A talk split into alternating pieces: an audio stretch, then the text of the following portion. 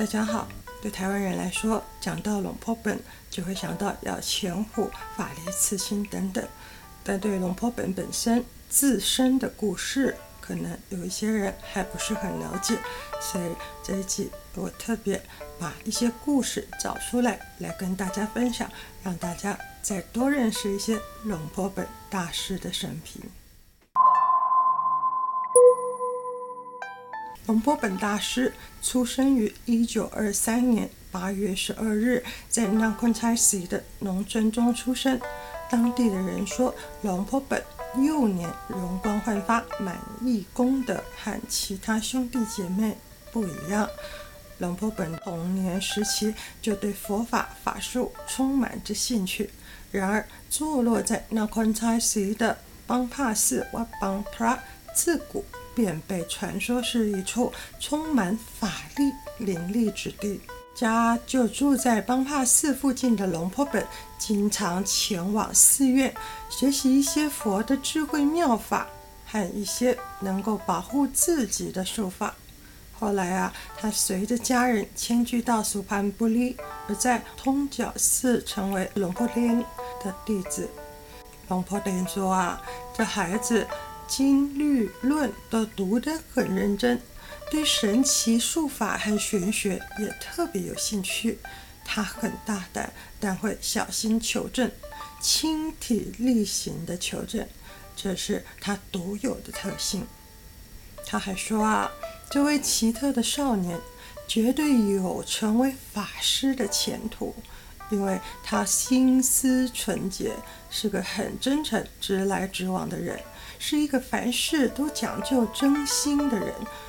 因此，传授了他许多开光加持的心法和咒语，以及内观禅定的指导。龙坡本追随着龙坡林学习不久后，知道家人要再搬回佛统府，才停止。回到了佛统府，龙坡本再入邦帕寺求学佛法。这时，龙坡本从龙普钦学习了萨迦。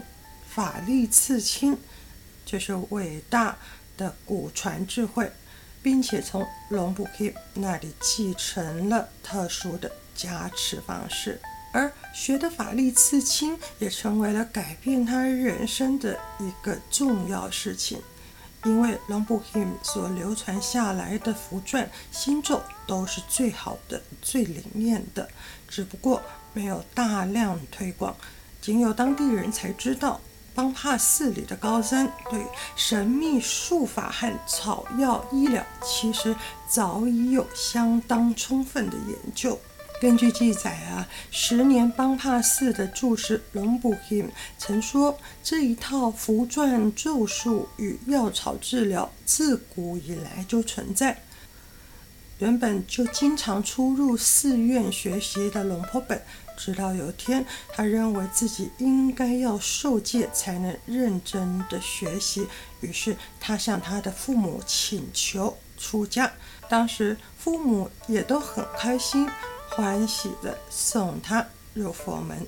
一九四八年五月二十三日，龙坡本在佛统府那昆差溪区的瓦邦特拉受戒为僧，龙普钦就是当时的住持。而龙坡本开始僧侣的生活，学习佛法和恪守戒律。最重要的是，在咒术的领域，除了从古老的教科书，还有龙普钦的用心教导。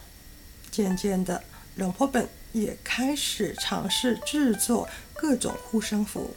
据说，龙坡本所写的文字都非常工整漂亮。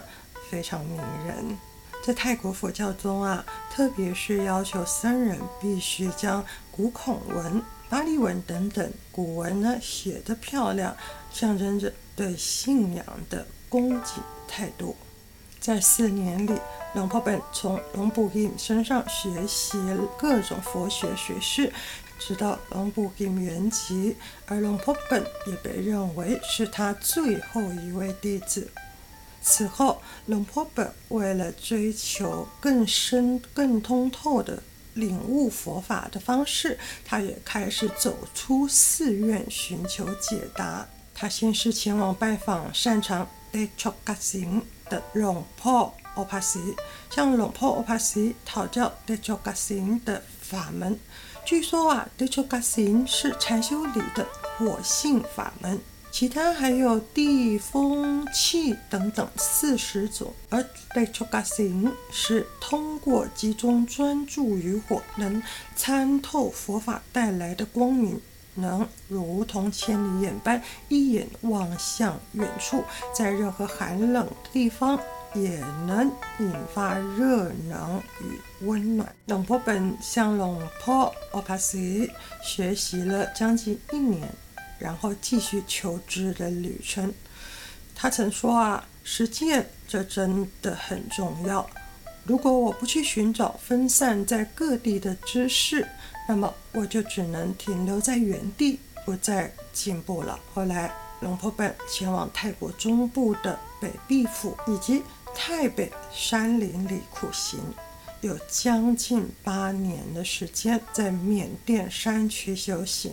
因为传说中这块山区有着许多神秘的奥秘以及著名的黑魔法，但也同时存在着野鬼、昆虫、猛兽，还有各种煞气，尤其是蛇萨明。蛇萨明，自古就有传说，有人在山林里研究这种法门。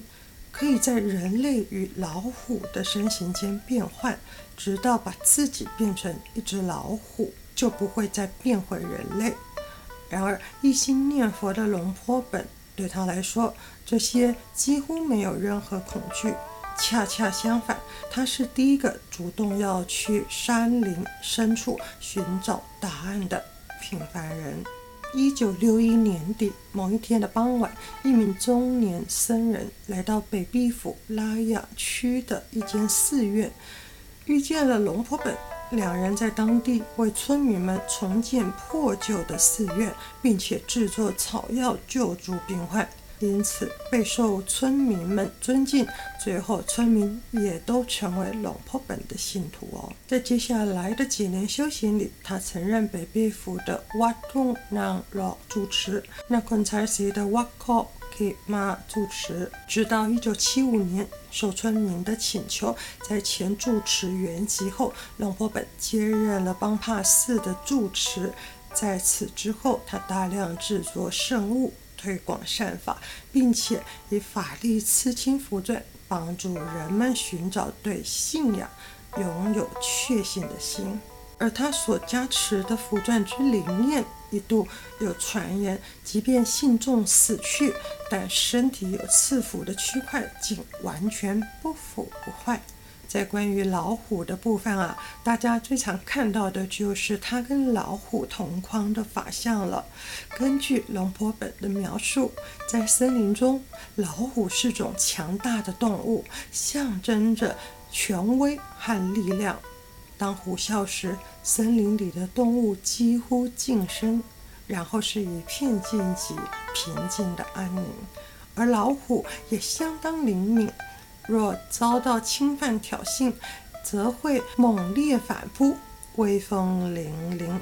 最后，龙婆本在二零零二年六月三十日圆寂，享年七十九岁，回生五十四个秋冬，是近代泰国佛教史里一代传奇人物之一。龙婆本大师晚年曾这么分享啊：一开始读了很多佛经。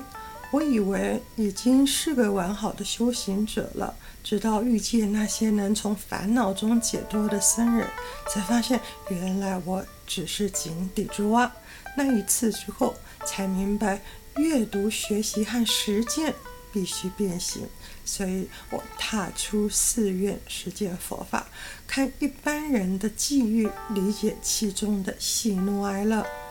我懂了，在共同学习和实践的那样的境遇里，在寻找能幸免于生死轮回的人生路上，实践能稳定且加强了心灵的力量。